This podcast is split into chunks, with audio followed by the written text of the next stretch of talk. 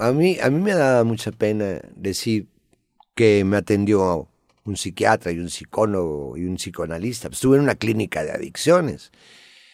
Pero cuando un psiquiatra o un psicólogo, en este caso, la diferencia entre el psiquiatra y el psiquiatra te da medicamento y el psicólogo no, porque uno es doctor y el otro no. El otro tiene una licenciatura y el otro si es médico, ¿no?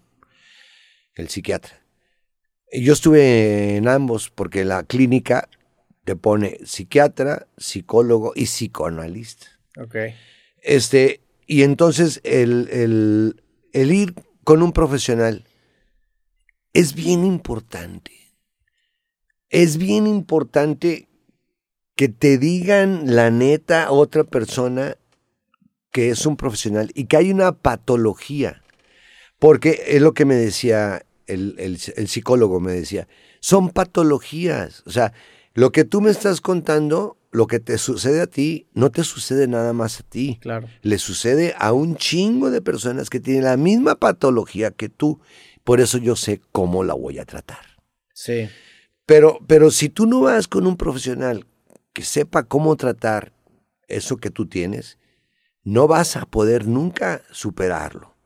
Y o te vas a tardar mucho más. O te vas a porque, tardar más. digo, hay veces en donde llegas a respuestas similares a lo que dice la teoría, pero te la pelaste en llegar a esa respuesta cuando pudiste haber confiado en la opinión de un profesional y te ahorras ese, ese paso. O sea, sí te da pues sí, te, da patrones. O sea, por ejemplo, en la música hay, hay veces en donde la, gente que es muy intuitiva para aprender algún instrumento, pues de oído empieza a sacar acordes y empieza a sacar, eh, pues sí, escalas y que le empiezan a sonar muy bien. Y no es hasta que le dices, ah, mira, es un acorde mayor, en donde dices, ah, mira, sí, cierto, sí suena un poco más feliz que el menor. Y empieza, empiezas a darte precisamente esos patrones en donde tú encapsulas tu conocimiento. Y eso ya lo tienen las patologías, en el caso de los psicólogos. Te ahorran ese proceso. Sí, sí, pero ya lo han visto. Y, también rompe mucho tu, tu, ilusión de que eres especial y que nada más te ocurren a ti las cosas, porque te das cuenta que eres madre. Eres súper común, o sea. Sí. Y eso, eso es algo, es un golpe duro al ego pero es, es, que yo Soy muy especial, porque nadie me va a entender, cabrón, hay un chingo igual que tú, güey, con la misma loquera. Eso, está bien cabrón. Sí. Cuando te das cuenta de eso, de, que lo que tú crees, porque también te, hace, te pone a pensar de no mames, qué tanto escojo yo hacer y qué tanto es, estoy haciendo esto porque... Porque eres animal y ya lo traes ahí O incluso porque me condicionan mi desbalance hormonal, mis mutaciones en los cromosomas, o te condicionan a comportamientos.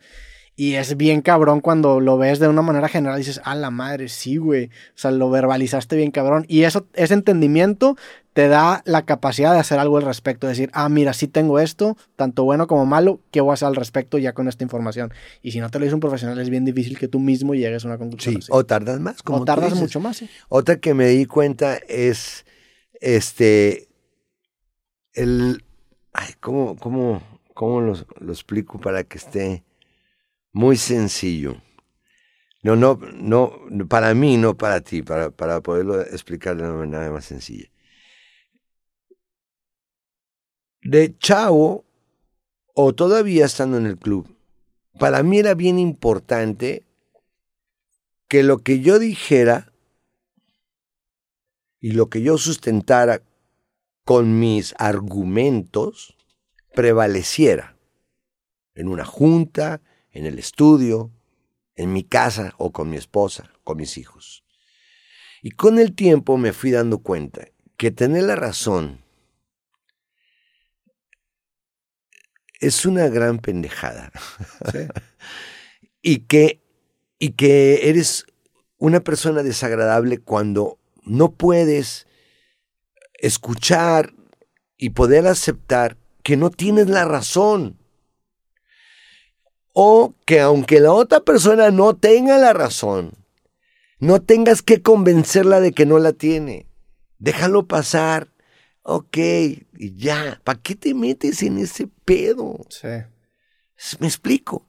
Entonces, eh, mi no sé si se llama orgullo, ego o no sé qué, no me permitía que en una discusión que tuviera yo con mi expareja, y me pasó todavía hasta con Carla Panini, ya no me pasa con, con esta Caro, porque mi vida cambió mucho a partir de que conocí a Caro.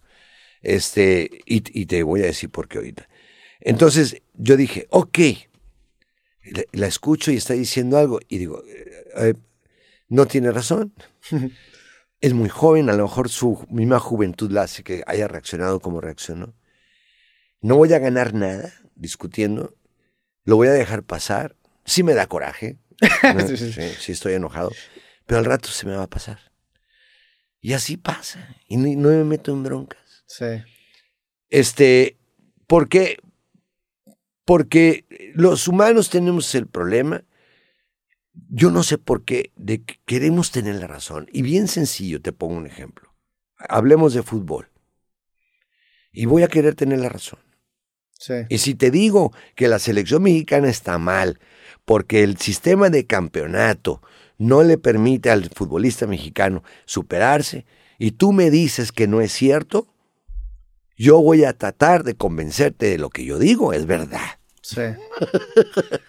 y entonces es cuando empieza el desmadre. No, y es, es malinterpretar el ejercicio del debate. O sea, ya cuando llegas a un debate con esta idea de yo voy a ganar en lugar de vamos a ver si mi idea va, tiene la razón o no, cambias completamente porque hacer un debate, una competencia es una pendejada por lo mismo, porque no, no, el debate no tiene que estar en función de quién ganó, sino en función de lo que es verdad. Y eso no importa si se te ocurre a ti o a ti, todos nos estamos acercando precisamente a la verdad. Y si llegas ya predispuesto a pensar de alguna manera, pues no tiene sentido ni siquiera platicar. ¿Para qué estás platicando? O sea, no estás haciendo un ejercicio dialéctico, nada más estás defendiendo una postura que quién sabe si es cierta, porque también te topas con gente que sabes que no tiene la razón, pero es, pero es muy buena para debatir. Y esos, eh, o sea, eso es una habilidad por sí misma, pero no es la intención de el platicar. El platicar es, vamos a aprender de tu punto de vista, te voy a compartir el mío y no importa dónde vino, vamos a ver qué es verdad y qué no. Y te vas acercando. O en el pleito que el que termine hablando es el que gana. sí. Hasta que se quede callado el otro, pero el otro nunca se va a quedar callado. Sí. Entonces le dices algo a tu esposa y luego te dice ella algo a ti, y luego le dices tú algo y luego te dice algo a ti. Y ahí está, está ¿para qué chingados, güey? No mames, una gran pendejada. Y luego, de repente, la otra no me acuerdo qué me dijo y yo dije, ay, esto me dio coraje. Pero, chingue su madre. Oye, y, al rato estamos a toda madre. Mejor estar feliz que tener la razón. Sí, cabrón. Yo quiero llegar a la cama en la noche contento con mi vieja y ver la tele a toda madre. No quiero llegar peleado. Sí. Entonces, si de repente algo me molestó, mejor lo dejo pasar.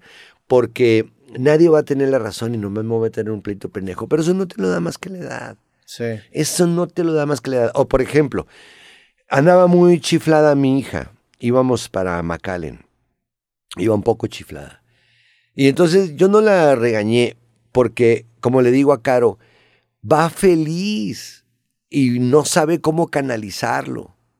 Y una forma de canalizarlo es esta manera.